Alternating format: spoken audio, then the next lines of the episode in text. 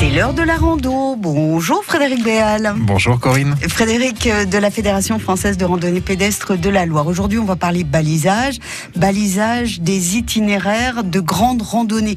Mais comment on les fait ces balisages? Déjà, ces balisages, c'est du blanc et rouge. Le blanc est en haut, le rouge est en bas. On peut trouver des balises simples, on peut trouver des balises avec des virages à gauche ou à droite, ou on peut trouver des croix pour Ah. indiquer les mauvaises directions. Bah, Et il faut savoir aussi, Corinne, que tous les GR sont tous balisés dans les deux sens. Si vous trouvez ce type de balisage sur un chemin, ça signifie, Corinne, que vous êtes sur un itinéraire de grande randonnée, un GR, donc qui est dédié à la rando itinérante sur plusieurs jours dans les deux sens. Mais dites-moi, qui balise ces itinéraires de grandes randonnées Ce sont principalement les comités départementaux de la Fédération française de randonnée pédestre qui balisent, mais aussi veillent au suivi du balisage de ces GR. Alors dans la Loire, il s'agit de notre comité départemental. On a à peu près 1000 km de GR dans le département, donc on a un balisage à suivre. Est-ce que c'est vous qui balisez ces 1000 km de GR, vous perso? Ah non, non, c'est pas moi. Ce sont les, les baliseurs bénévoles du comité départemental qui se chargent du, du balisage des GR. Alors à peu près, ils sont une soixantaine de, de Mhm. baliseurs bénévoles dans le département. Ils ont été formés par le comité et chaque baliseur, ou alors c'est une petite équipe de Mhm. 2-3 personnes, est chargé du suivi d'un tronçon de GR.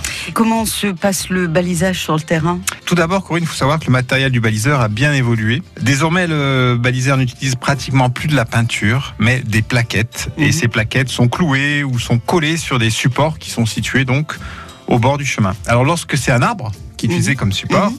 on va pas clouer, on va fixer la plaquette avec Bravo. des vis nylon et pas avec du métal. On n'abîmera ainsi pas l'arbre.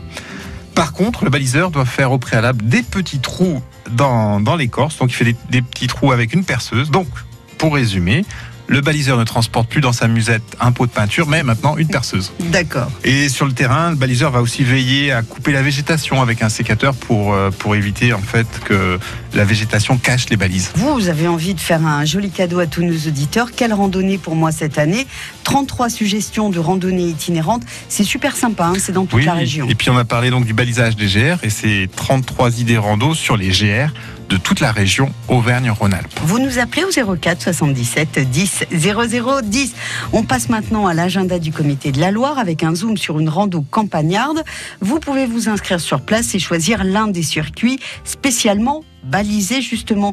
Demain, dimanche, Saint-Hilaire-Cusson-la-Valmite. Oui, dans les Monts du Forêt, sud des Monts du Forêt, on va faire ensemble la marche des Babets.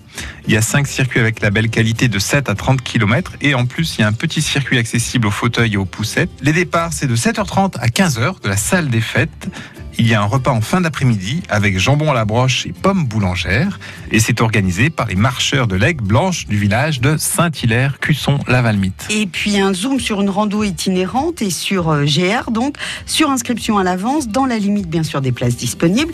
Il est prévu du jeudi 30 mai au samedi 1er juin, c'est le GR 70, le chemin de Stevenson. Et oui, il s'appelle aussi chemin de Stevenson. Et c'est trois jours de rando, trois jours de trek euh, sur le secteur du Mont Lozère qui vous est proposé. Le départ se fait en bus de Saint-Étienne. Il y a trois distances possibles à faire par groupe. Il y a de la demi-pension avec portage des bagages. Et c'est organisé par un club de Saint-Étienne. C'est le club Chemin d'aventure, donc qui vous propose trois jours sur le GR 70 en itinérance. Et si vous souhaitez avoir plus d'infos sur toutes ces randos, rendez-vous sur le site rando-loire.org. On se retrouve la semaine prochaine? Tout à fait. Et on parle toujours des GR et on parlera des compagnons de route.